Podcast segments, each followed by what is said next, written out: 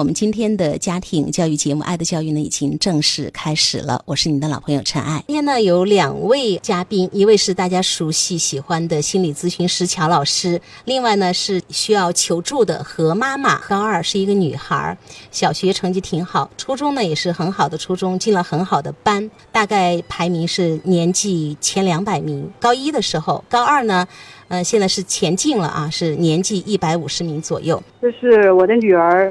现在我最想解决的问题就是他的学习动力不足，尤其是在家里面哈，他基本上把时间哈，基本上就是放在玩手机上面，不是玩手机玩游戏，或者就是吉他呀，或者看小说啊，或者做别的事情，就是在家里面就是不是很想学习的这种感觉。他是早上几点出门，几点回家？平时的话，周一到周五的话是早上。六点五十左右出门吧，大概。然后晚上的话，大概是十点二十左右回家。周一到周五会有娱乐时间吗？呃，他周一到周五的话，每天晚上回家的时候就是十点二十左右回到家里面，基本上这个时间就是他的娱乐时间。要娱乐多长时间？一般是十一点半到十一点四十左右吧，大概。最晚的时候会到十二点。一个小时到一个半小时之间，他做什么呢？他就喜欢拿着他爸爸的手机，但是他具体在做什么我不太清楚。这时候是什么样的心情呢？我心里还是说句实在话，我本来 也听到陈老师这么多节目，我想淡定一下，但是我每次看到他拿到手机的话，我心里还是很难受的。难受什么呢？我难受的就是他把这个时间就浪费掉了，感觉就是。浪费掉了。你觉得他应该干什么？这个时间段，我我可以认为他不想学习的话，他可以早点睡睡觉啊，因为他本来就是睡眠不是特别好。对我特别希望他早睡。啊，你希望他睡觉？如果他回来了之后抓紧时间去睡觉，你的感受就会怎么样呢？我觉得他睡了，我才睡得着，我才放松一点。他睡了，你就会很开心了，是吗？对。就不会那么难受了，是吗？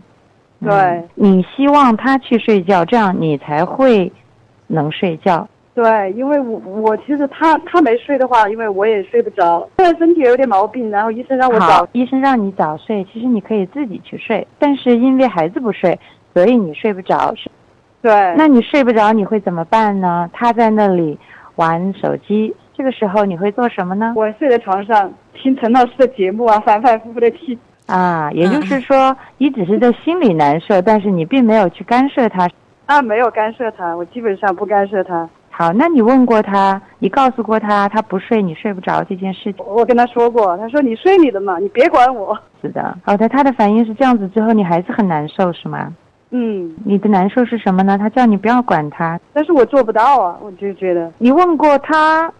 就是不睡觉，他的心情吗？我问过他，他不是特别愿意告诉我。他说他有事情要做，就是可能他会和别人聊天约好的呀，或者干什么。他每天晚上都要听音乐。我想，妈妈你是全职妈妈还是有工作的呢？是有工作的。那你一天的工作时间长度有女儿那么长吗？啊，没有。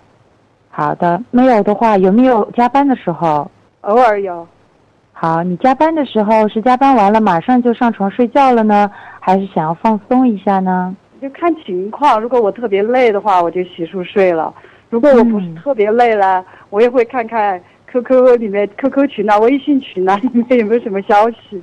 哦，你刚刚笑起来了，然后你这时候什么感受？不是马上就去睡，有时候反而要看看 QQ 群，有时候还要听听陈老师的节目，那是为什么呢？就是我觉得我心里缺乏能量啊。就是想到什么？跟我们家小朋友一模一样，就是在初中的时候，他每次做完作业大概就是十一点，做完了，然后爸爸就会立刻说赶紧洗漱，十分钟上床，儿子就会特别的拖。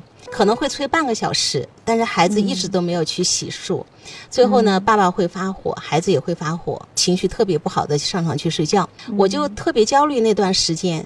但是有一天我就突然明白过来了，我突然发现他十一点钟做完作业，难道他不需要一个休息的时间嘛。我老公想的就是跟这个妈妈一模一样，赶紧睡，才有精力，第二天你才好听课。就去跟我的老公沟通，我说儿子不是机器人哦，白天上学，晚上做到十一点钟，然后你又希望他马上去睡，像个程序一样的按部就班的，第二天又起来六点五十出门又去上学。我说 他是机器人吗？他是人啊！我就问我老公，我观察到你。每天下班回家，第一个事情肯定是刷手机，要么就追谍战剧。我们回到家里来，我从来没有见你马上工作过，你都是起码要到十二点，这是他的生物钟，他要到十二点开始工作。你下班回家到十二点，你全部都在娱乐。儿子需要一个。放松，不谈学习，不做作业的一个时间。我老公后来就放下了这个执念，他会陪着孩子一起聊孩子跟他感兴趣的什么，反正会聊半个小时以上。然后你再跟儿子说，哎，可以睡觉了，孩子就会高高兴兴去睡。陈爱，你讲了一个 非常开放的这个亲身经历。那我想问一下何妈妈，你听完陈妈妈 的故事以后，你有什么感受啊？我觉得他确实需要放松。我也知道这个，就是每天他挺辛苦的，挺累的。一天就是你好像会在陈老师的这个交流当中，也好像能够比较冷静和客观的去看得到孩子需求的这个部分。但是你会有个但是，那个但是是什么？但是他时间确实一天只有这么多。如果你想要让他去睡，他就能去睡，就能睡着吗？肯定不能。好，那我再问你一下。当他回来觉得想要放松，确实又睡不着的时候，你告诉他：如果你不睡，我就不能睡。你觉得你给他的是什么？可能会给他造成心理负担吧，造成压力。啊，这个压力是你想给他的吗？可能不是，但是这种话呢，我只是偶尔说一次。你说一次就够了，只要他是爱你的，你说一次他就会牢牢的记住。从此以后，他在玩的过程当中，他也增加一个负疚感，所以你成功的。让他没有办法通过玩这种方式来获得休息，就是他又没法睡，他又没法玩，那这个是你想要的吗？啊，肯定不是。那所以你现在觉得你会在这个部分有些什么新的体验吗？我让他放松的玩，目前这学期以来哈，应该是从上学期以来，基本都是处于这个状态的。他放学回家，呃，他愿干什么就干什么。那你怎么办呢？呃，我在我的房间待着，能睡着就睡，睡不着我听节目或者看看所以妈妈，这个时候我想告诉你的是，睡不着那是你的事，与那个孩子无关。如果你解决不了你自己睡不着的问题，那是你的问题。所以这里就有一个边界的问题，你睡不着是你的事，他觉得他需要休息，而休息的方式由他来做决定，这是他的事。你越过了他的边界。干扰他的休息方式，所以你肯定达不到你想要达到的目的。这个问题你清楚了吗？啊，清楚了。嗯，非常棒哈，妈妈，你是一个很有这种。洞察力和反思能力的母亲，所以我相信他们都讲的是智商的遗传来自于母亲的话，你的女儿这么优秀，可能真的跟你有很大的关系。我觉得她今天会不一样的是，她以前躺在床上想的是她的孩子在浪费时间，她现在躺在床上可能想的是她的孩子正在合理使用她的时间。这两个东西引起的母亲的焦虑程度会不一样。我们说认知它会影响情绪，情绪会影响行为，所以说如果他的认知做了调整，那么他的情绪会发生一些变化。就像我们孩子，他真的跟爸爸痛痛快快聊半个小时，他其实会心满意足的去洗漱去睡觉。那个陈爱，你的提醒特别的好，就是我们现象学讲场域。你比如说在电台，其实我们虽然没有在一起，但是这就形成了我们三个的场域。这个场域是很安全的，就在这个场域里面，何妈妈愿意把她的故事讲给你听，讲给我们大家听。对，而同时。在这个里面，陈爱，你也可以把你的故事讲给我们听。所以在这个场域里，我们是安全的。我们知道，也许我们可能做的没有那么棒，但是我们是有支持的，是有力量的，是可以被接纳的。我们是有上升的空间的。我们不是来被批判和指责的。哎，这个就叫场域。那你说，孩子他在学校里辛苦了一天，他回到家里以后，他想要一个什么样的场域呀？就是那个家，从他插进门以后。我们可以一起来想象一下，是我们需要进到一个什么样的家？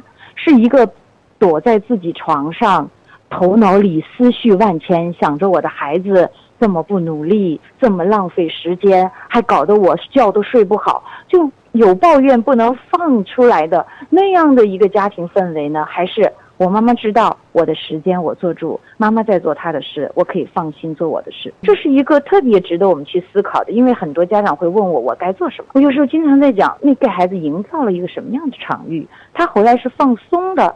还是回到了监狱里面被监控的。是妈妈虽然表面没说，但她所有的肢体语言都在给我传递。哎呀，你睡嘛？你睡嘛？不然我就是那个焦虑的那个情绪、那个氛围，其实孩子是感觉到的。那是肯定的，他跟你跟了十几年，你的所有的一举一动、一个微表情，他都观察的非常到位。你高不高兴？开不开心？